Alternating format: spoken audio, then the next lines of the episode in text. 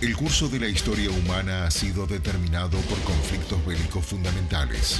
Desde las primeras guerras, registradas hace más de cinco milenios, hasta hoy, el hombre vive en guerra. Una cadena de eventos ha impactado nuestra evolución cultural y económica. Desde la piedra hasta la bomba atómica, las armas han cambiado y también lo hizo la estrategia bélica. Eso no quita que el hombre que combate siga siendo esencialmente el mismo. Esto es La columna de la guerra de Ariel Fabius.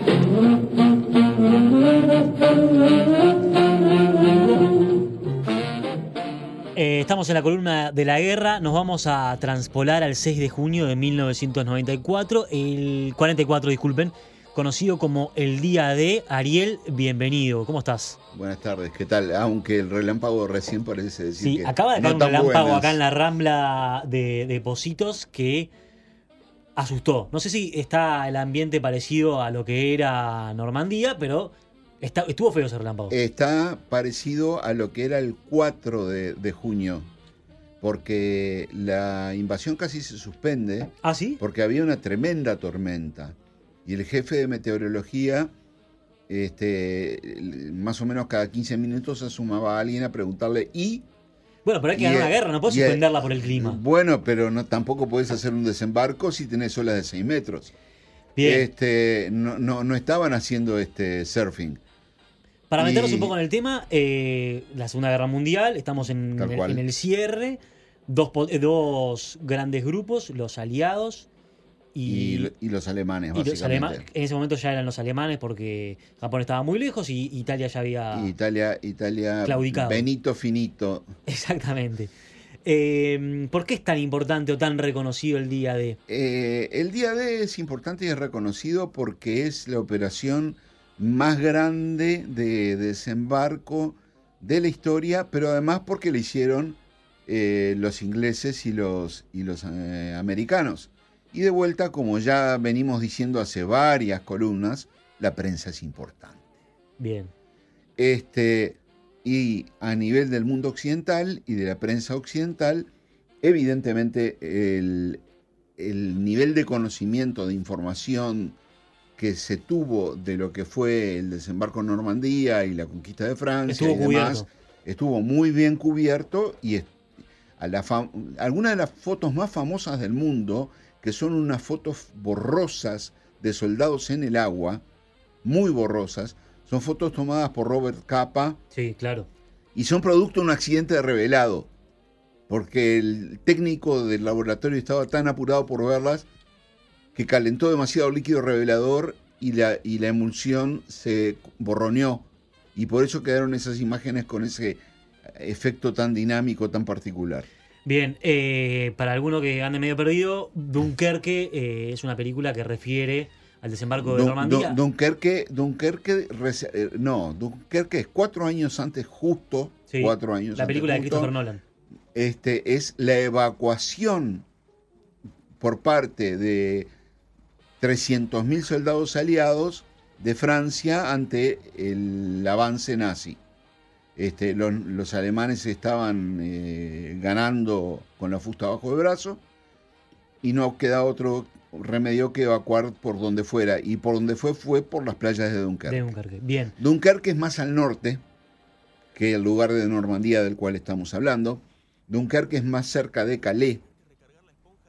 Y este y eh, Calais era el lugar ideal sobre el cual estaba obsesionado Hitler, como que ese iba a ser el lugar donde los aliados iban a desembarcar, porque en realidad era el lugar ideal. Era el lugar donde el Canal de la Mancha es más estrecho, donde el mar es más calmo, donde las mareas no son tan peligrosas y era más fácil llegar. Y justamente por eso no lo hicieron ahí. Bien, Pero Rescatando al Soldado Ryan sí tiene que ver con Normandía. Tiene está mucho, en Netflix. Tiene mucho que ver. Por si alguno que está escuchando esta columna y queda enganchado, a la noche puede poner Rescatando al Soldado Ryan, que es una gran película. Rescatando al, sol- el- el al soldado Ryan, que está en Netflix, y Band of Brothers, eh, que está en HBO, si La no serie, me equivoco, este, eh, son dos de las películas de guerra más realistas que se han hecho en el mundo. Ujú. Eh, al punto tal de que los actores tuvieron que entrenar como si fueran soldados de verdad. Y eso eh, provocó un montón de rezongos de parte de los actores que no estaban acostumbrados a esa clase de esfuerzo físico. Claro, no les gusta laburar. Y, eh, por lo menos no les gustaba laburar como tuvieron que laburar. Laburar físicamente. Bueno, Y esto, y a- aquí hoy vamos a hablar de un episodio en particular. En vez de hablar de generalidades y de la campaña y Sí. de todo lo demás, que sabemos cómo termina, termina en una ruptura de- del, del asedio de los alemanes a través de, de la campaña francesa y un avance a la carrera hasta la frontera alemana por las tropas tanto inglesas como norteamericanas destruyendo a las tropas motorizadas alemanas. Pero vamos a hablar de una cosa puntual. a ver. La noche del 5 al 6 de junio se hizo el asalto aerotransportado más grande que se había hecho hasta la fecha. O sea, el asalto con paracaidistas primero y planeadores después, que se había hecho nunca. Cuatro divisiones despegaron desde Inglaterra y saltaron sobre Francia. ¿Qué pasa? Francia en ese momento estaba básicamente. Ocupada. digo, por supuesto, completamente ubicada, hasta Vichy, pero básicamente maniatada, no podía participar. Eh, eh, otro día, en otros, en, o- en otros eh, ciclo, podemos hablar de qué pasó con Francia y qué pasó con Vichy. Pero en este momento, eh, la colaboración más grande que daban los franceses era rescatar a los pilotos derribados y dar información de inteligencia. Perfecto. Que había gente que con gran riesgo de su vida lo hacía.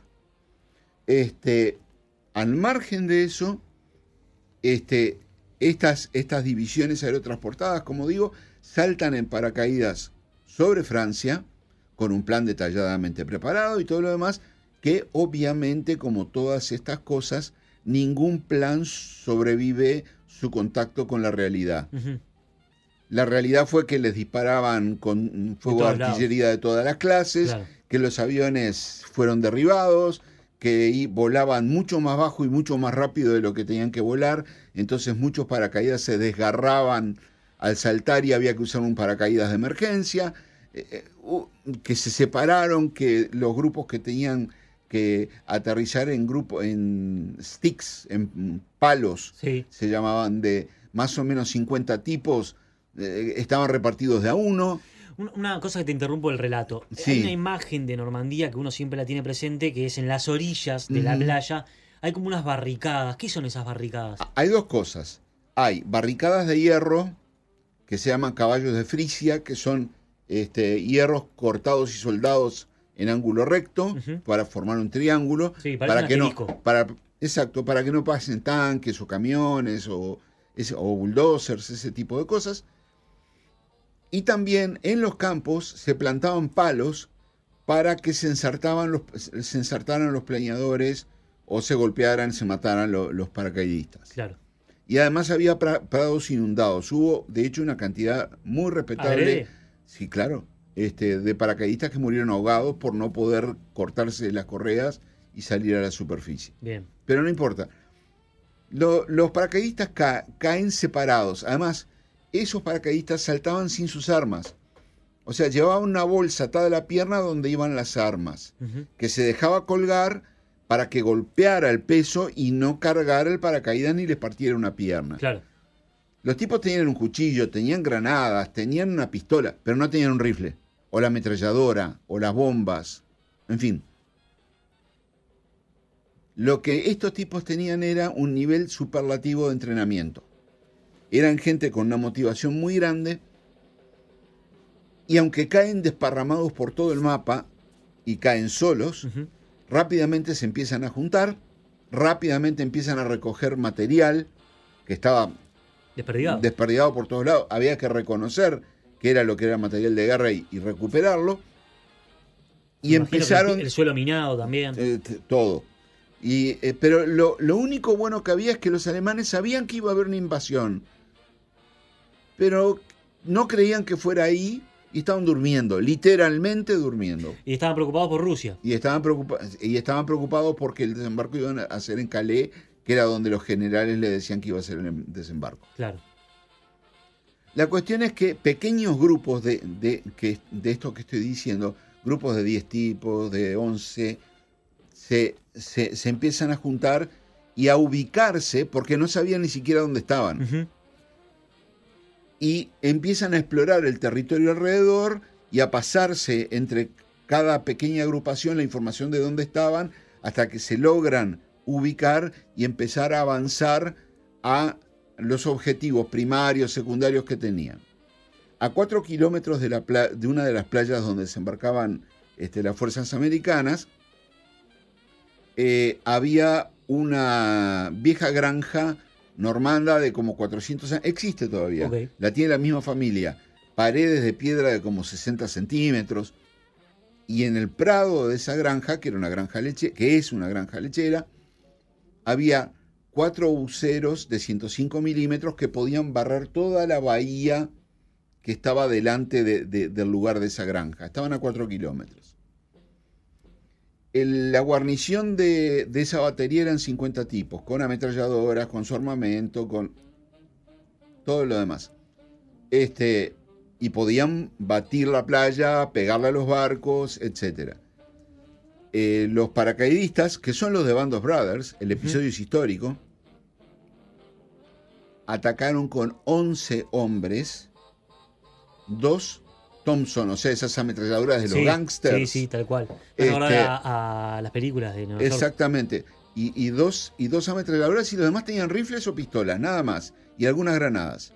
La metralleta de Scarface. Exactamente. Atacaron con eso, se los llevaron puestos, destruyeron los cuatro cañones. Cuando estaban terminando llegaron 10 paracaidistas más que los ayudaron. Mataron a veintipico de soldados alemanes, perdieron cuatro muertos ellos, dos heridos, y se llevaron a ocho alemanes presos. Eh, yo quiero mencionar este episodio porque es representativo Eh. del coraje de los tipos que atacaron, que fueron al asalto a, a pecho descubierto. Hay un sinónimo en, en el ejército y en las misiones militares del que paracaidista es una persona con agallas, ¿no? Por demás. Eh, el paracaidista normalmente es una persona que tiene una adicción adrenalínica mm, superlativa Claro. y que es- tiene la inclinación a la toma de riesgo, pero el jefe de este grupo dijo que lo que a ellos le- les permitió cumplir con la misión fue precisamente el hecho de que estaban eh, eh, extremadamente bien entrenados. Ellos sabían qué era lo que había que hacer y no pensaron, lo hicieron. Bien. Y es un ejemplo de coraje de cómo un grupo reducido de personas, con inferioridad de armamento, de número, sin embargo, enfrentan a un enemigo más potente y lo derrotan. Y esto es lo que ha pasado muchísimas veces a lo largo de la historia en grandes guerras donde cosas de enorme importancia las deciden pequeños grupos de mucho coraje. Los 300 de los espartanos, este, eh, Nelson lo- en Trafalgar. Nelson en Trafalgar y un montón más. Eh, eh, Ariel, se habla siempre de Normandía, el día de, pero hay varias playas, ¿no? En realidad las playas son cuatro, la- el- de las designaciones tácticas de, de las, de las de desembarco.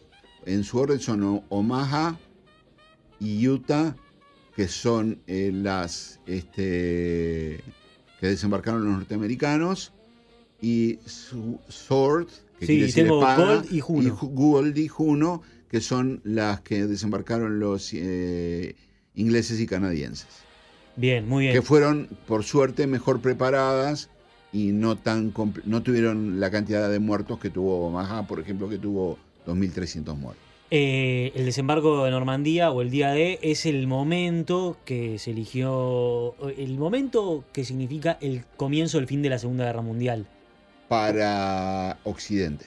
para Occidente. Para la guerra, si uno mira la guerra desde el punto Para el de continente. vista.